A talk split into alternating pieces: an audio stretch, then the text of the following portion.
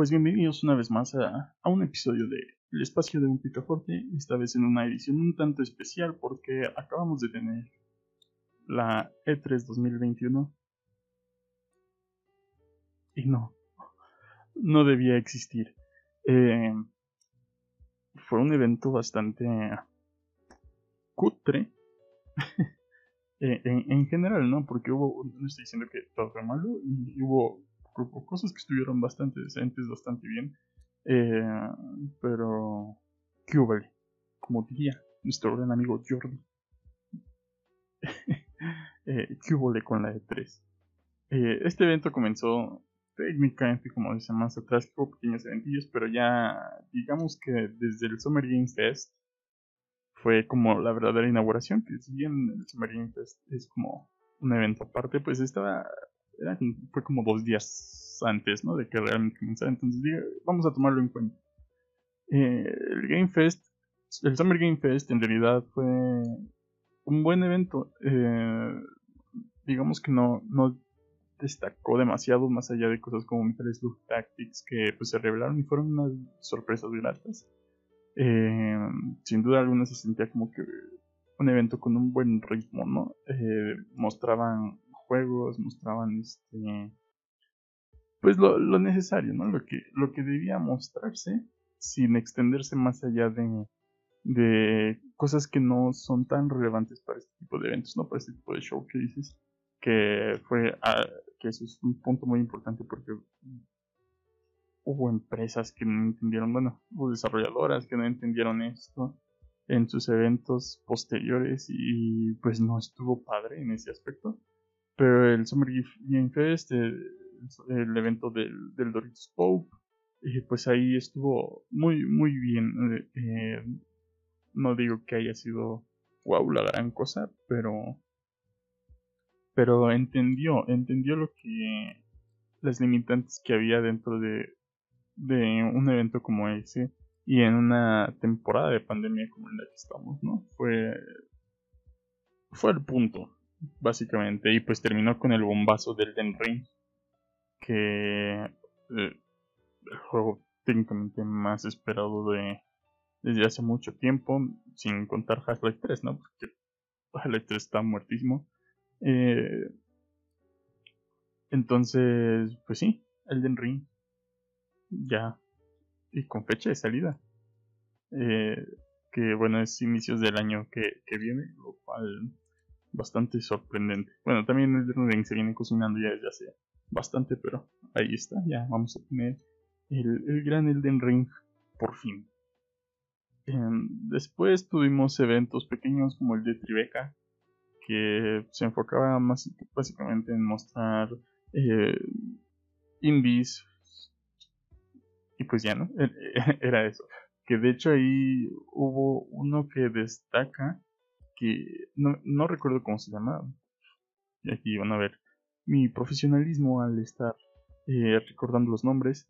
Eh, pero era uno que estaba hecho en stop motion y era como una aventura gráfica que de hecho dijeron que se estaban inspirando en, en las aventuras de LucasArts y se ve espectacular ese juego. Eh, pero bueno, eso, eso sería lo que yo destacaría, ¿no? Aparte del, juego medio de terror que ahí presentó Guillermo del Toro, que no entendí si estaba realmente eh, involucrado. Pero yo creo que no, porque también estuvieron, estuvieron ahí otros, otros actores, otras personas de renombre que, que presentaron ahí cosas y mm, solo eran así como presentadores. Mm, ya entrando al evento tal cual de la E3, pues comenzó tal cual como con Ubisoft. Y Ubisoft, si no tienes nada que mostrar, no muestres nada. Eh, mostraron acá sus clásicos juegos medio de deportes, mostraron trailers de películas. ¿Por qué? ¿Por qué? Y uno de una serie, ¿no? Esta serie que están haciendo, que es básicamente como un... un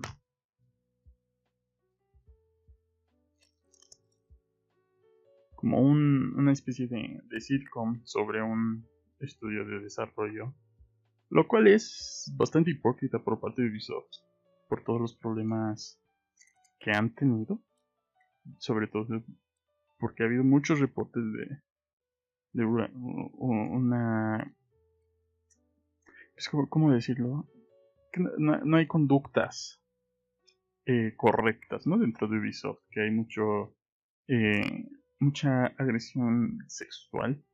No sé si agresión, pero sí como acoso sexual más bien dentro del estudio de Ubisoft. Y hacer una sitcom sobre desarrollo de juegos por parte de ellos ahorita no mejor. Por pura pues por pura esencia no lo haces no pero ok Ubisoft supongo que es parte del sueño de Ubisoft ser parte de este tipo de producciones pero eh. mostraron más de Far Cry, Far Cry 6 que pues ya fue un poquito más de lo que ya sabíamos, ¿no? Va a haber un DLC en el que puedes jugar con los villanos de los juegos anteriores y pues fuera de eso nada nada relevante eh, y pues terminaron con, con, la sorpresa de que sorpresa entre comillas de que va a haber un juego de un nuevo juego de Avatar Así, ok whatever pero no, no. Estuvo bastante aburrido el evento de Ubisoft. Demasiado, demasiado. Después ese mismo día, si no me recuerdo, fue el evento de Gearbox. ¿Y Gearbox? Si Ubisoft no tenía nada mostrar nada, estos vatos no nos vinieron a hacer relleno. Eh, digamos que pues sí no mostraron absolutamente nada. Hicieron como todo un un video. Bueno ahí estaba Randy Pitchford eh, visitando el set de la película de, de Borderlands. Y tú dirías ok van a mostrar un tráiler no no nada nada más así el men caminando así, no pues estoy muy feliz de que va a haber película de Borderlands y ya este y mostraron así un pequeño trailer de Tiny Tina Wonderlands que pues ya se había mostrado anteriormente. Entonces no, no, no, no. Gearbox fue nada más hacer ahí relleno.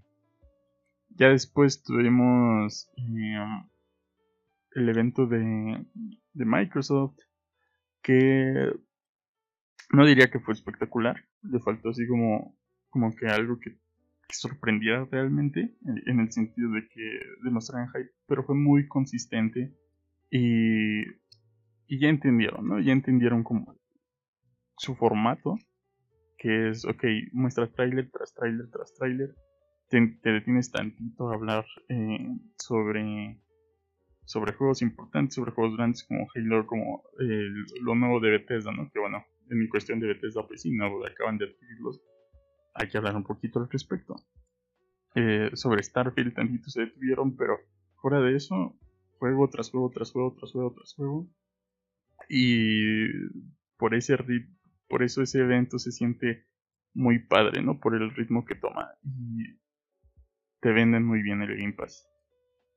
El Game Pass es este algo magnífico, o sea, es una buena opción para sobre todo para nuestra región, ¿no? Que vivimos en una región un tanto pobre. Entonces, sí, Sí, sí, sí. El, el, el deal que te da el Game Pass está bastante chido. O sea, yo sí tengo ganas de, de alguna vez contratar el Game Pass, pero por cuestiones de tiempo, o sea, no lo aprovecharía ahorita, entonces luego, luego lo romperé, sobre todo porque pues, los juegos están bastante caros y pues ya con Game Pass aprovecharía, ¿no? Eh, pues sí, eso es lo, lo, lo grande de Microsoft. Sale Guanajuato en Fuerza Horizon y se ve se ve muy bien, no sé si parece Guanajuato, más allá de que pues no hay, no hay Oxos ni nada de eso, ¿no? Ni, bueno, más allá de que hay carros en Guanajuato. eh, pero sí, en general está bastante piola. Es preocupante un poquito lo de Halo, porque nos dieron la fecha ya en concreto sobre todo porque ya sale este año, así como ya deberías de tenerlo, pero ok. Eh, va a ser free to play el multiplayer Esperemos que eso no mate la campaña de Halo en el sentido de que no le pongan atención que por si no se ve tan espectacular los que mostraron de la campaña de Halo, pero ok, supongo que habrá a quien le guste. Eh, aquí es cuestión de gustos, para gustos, colores. Eh, si a ustedes les gusta, está, está bien. Yo no, yo, ustedes pruébenlo, yo de por sí no soy muy fan de Halo. Entonces, lo, que vi no me vendía Halo, más allá del multiplayer, ¿no? Y el multiplayer no, no lo venden. este, entonces, pues ahí está, Halo Infinite para finales de año.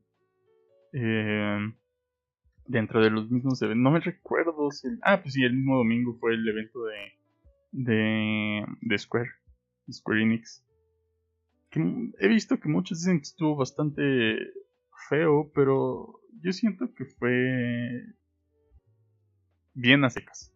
En el sentido de que al menos mostraron más cosas, ¿no? Digo, tardaron bastante mostrando los juegos de Guardianes de la Galaxia, que, que sí te da bastantes flashbacks al juego de Avengers, que... Oh, boy, diría el, el Sojiro. Eh,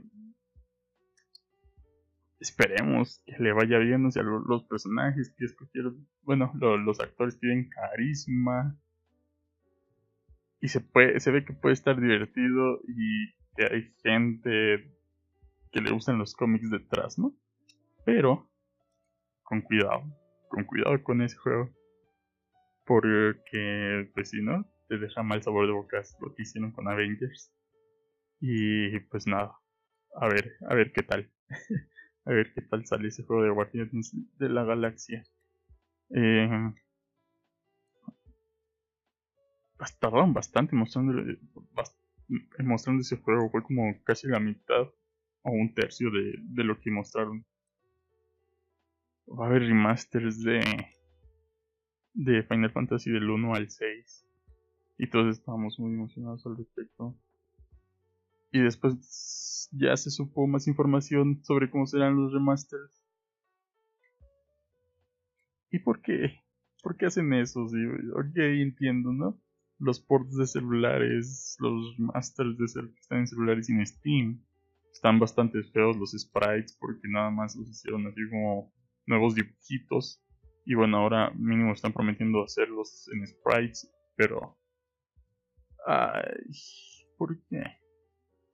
O sea, si vas a remasterizar, hazlo chido, ¿no? Hazlo como, como los... Eh, con su engine de, de 2D 3D que como el de Dragon Quest 3, ¿no? Como el remake de Dragon Quest 3, así háganlo como Octopath Traveler. Háganlos así, van a quedar muy chidos. Pero no, nada más van a remasterizarlos y nada más van a salir en Steam y en celulares. Así que básicamente va a ser lo mismo de lo que está, pero un poquito más más fieles, ¿no? Al original al menos. Porque sí se ven bastante feos como están actualmente. Eh, no recuerdo nada más destacable de, dentro de esta conferencia más que el último juego que mostraron que es el, el Final Fantasy Origin, Stranger of Chaos, algo así, que promete ser como una especie de de Dark Souls, bueno, de Souls, de Final Fantasy y se ve feísimo, se ve feísimo, parece un juego de Play 3 en ese sentido, pero o sea, también es así como de morro edgy, pero ni siquiera está está bien justificado en el sentido de que, oh, y o sea, básicamente fue así como de literalmente, oh, quiero matar el caos. Y ya, así, ok. Puede estar muy divertido, pero está, está Nomura detrás de ese proyecto. Entonces, eh, hay que tener igual cuidado con ese proyecto. Espero que quede chido, o sea, la idea sonaba chida en papel pero ya que vimos esto, fue así como. Uh, quién sabe. Ya hay una demo, entonces pueden probarla. Háganlo si pueden y ahí, ahí cuentan qué onda. Eh, pues ya eso fue el evento de Square Enix. Después fuimos al evento de PC, que básicamente fue el evento de, de juegos indie. Lo cual estuvo bien. O sea, más allá de que hacen sus sketches ahí todos crinchiantes, pues fue el mejor PC Gaming en años si no es que el mejor que ha habido porque llevan un ritmo un tanto más rápido. Más allá de que luego hacían promociones o luego tenían que eh, eh, conversar con los desarrolladores, ¿no? Un poquito. Que se veían así como todos prefabricadas las computaciones. Pero sí, estuvo, estuvo decente. Eh, eh, tomando en cuenta que, el PC Gaming Show siempre ha sido así como una subrota que dura así un montón. No, esta vez estuvo bastante decente. Eh, mucho indie, fue la, la Indie Conference, básicamente. pues sí, está, eso estuvo bien. O sea, yo, yo destaco ahí dos juegos, uno que es Tiny King, que es como, una especie de Pikmin, pero se ve muy bonito porque es como 2D, 3D. Y el que más me encantó y que es como que lo mejor que mostraron para mí en toda la E3 es Sacrifice, que es un JRPG con sprites 2D, pero en un mundo 3D, un poquito como lo que hace Octopath Traveler, pero se siente más vivo porque todo el mundo está conviviendo, o al menos así se nota, ¿no? En el trailer. Entonces, quiero probar ese juego. Pero sale hasta el año que entra, creo. Si no mal recuerdo. Entonces, sí, eh, el EPC estuvo bien. No destaca, pero. Pero estuvo bien. Y ya eso fue lo de ese día. Después el lunes tuvimos lo de Capcom. ¿Qué pedo con Capcom? Solo mostró cosas que dijo que iba a mostrar y, y que ya habían mostrado anteriormente y pues ya fue. Y ya, nada más se dijo, va a haber un nuevo DLC de, de Village. Aquí está un trailerzote con gameplay de, de los 6 Attorney que ya habían salido hace mucho en 3DS, pero que ahora los trajimos a América. Monster Hunter, Stories 2, que ya sale como el siguiente mes. Y ya. Y fue como, ok, pero pues avisa, avisa que solo va a hacer esto. Que se avisaron, pero uno va con la esperanza, ¿no? De que me un poquito más. Entonces, pues, oh. Y luego así como toda una sección de 10 minutos sobre esports, y como, creo que este no es el lugar. O al menos así se siente, ¿no? Porque tampoco dijeron como que mucho al respecto. Y creo que fue lo más destacable del lunes. Ah, bueno, lo detectó que solo fue como una junta de trabajo en Zoom. Fue así como, no, no voy a ver esto. Eh, y pues ya para terminar con el evento, pues eh, fue el día martes que salió lo de Nintendo. Y el de Nintendo junto con el de Microsoft fueron lo mejorcito, ¿no? Y un poquito el de PC, pero el de PC... Ah, digamos que el de Nintendo tuvo el factor wow fue como que el que generó un poquito de más hype en ese sentido, porque presentó cosas un tanto sorprendentes. Eh, nuevo personaje en Smash, que es Kazuya de Tekken, se ve, se ve bien, se ve piola, ya solo queda un personaje más. Eh, dentro de lo mismo destacable es que Danganronpa va a llegar al Switch, la trilogía de Danganronpa con un modo extra que es medio RPG, que la verdad los modos extra de Danganronpa no suelen estar chidos suelen estar bien aburridos. Eh, pero las campañas son lo chido, ¿no? De Danganronpa. Entonces, pues, si pueden jugar Danganronpa, háganlo. Está chido. Y pues va a llegar la trilogía. No entendí bien si van a ser por separado. O si van a ser este. Eh, en una colección. Pero bueno. Supongo que está bien de todos modos. Ojalá no estén tan caros. Eh, algo que igual destaca es que va a llegar un nuevo Metroid, Metroid 5, Metroid Dread, un juego que existía básicamente para DS pero que cancelaron y pues llega para Switch, ¿no? Y se dijo en el Treehouse que básicamente va a ser el, el final de la del arco de los Metroid. O sea, de básicamente de, de Metroid 1, 2, Super Metroid, Metroid Fusion, este va a ser como el final de todo eso. Entonces, pues qué bien que haya regresado Metroid en ese sentido. Se ve, se ve bien, se ve bastante bien. Tiene así como que índices a que sea un poquito survival horror, pero no, no tanto. O sea, va a seguir siendo Metroidvania de, de Metroid, ¿no? Valga la redundancia. Eh, va a haber un nuevo Mario Party, Mario Party Superstars que se ve bien, o sea, básicamente no sabemos qué nos ha fallado con Mario Party, vamos a regresar a lo que funcionó alguna vez. Y pues sí, básicamente es como una, un remake, compilación de juegos anteriores de Mario Party, se, ve bonito. Eh, sí le hacía un poquito de falta. Y pues terminaron con cosas de The Legend of Zelda, ¿no? Hablaron un poquito de un Game Watch que va a traer Zelda 1, Zelda 2, o era Link de Paz. Creo que es el 2. Eh, y el Link's Awakening de Game Boy, su versión original. Y un minijuego, ¿no? Ahí de, Link. Eh, también se habló un poquito más de. de um, Skyward Sword HD. Y terminaron con mostrando cosas sobre. sobre Breath of the Wild 2. Y a mí no me gustó para nada cómo se ve. Solo se, solo se ve como una expansión. Pero es que se ve tan igual en ese sentido. Eh, solo, solo hay como.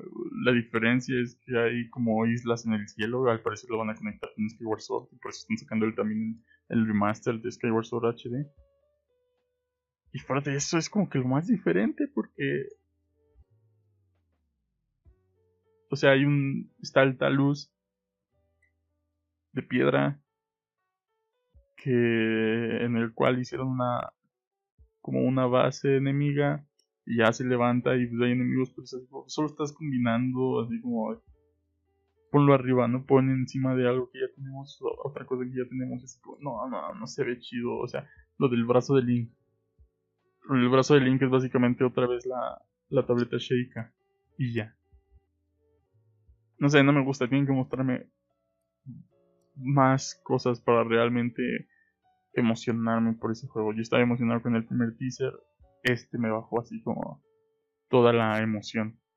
Realmente no, no me, no me gusta lo que están haciendo hasta ahorita. Quizá está muy, quizá al final esté muy padre y termine callándome, cerrándome el hocico, ¿no? Ese, ese juego. Pero por lo pronto, no.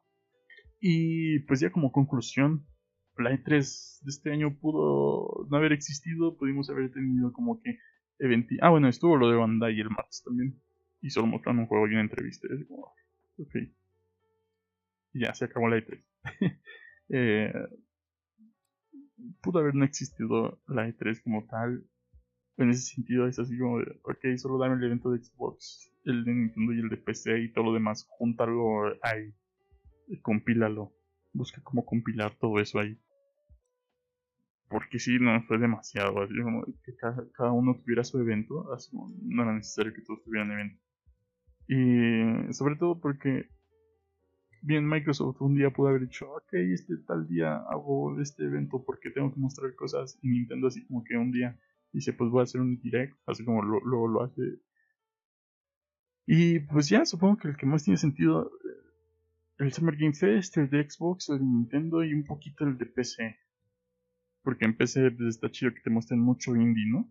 Que lo malo es que van a pasar como muy desapercibidos. Y pues ya, esta es como mi opinión general. Pudimos haber vivido este año sin E3. Esperemos que el año que entra ya sea algo mejor. Nos vemos. Adiós.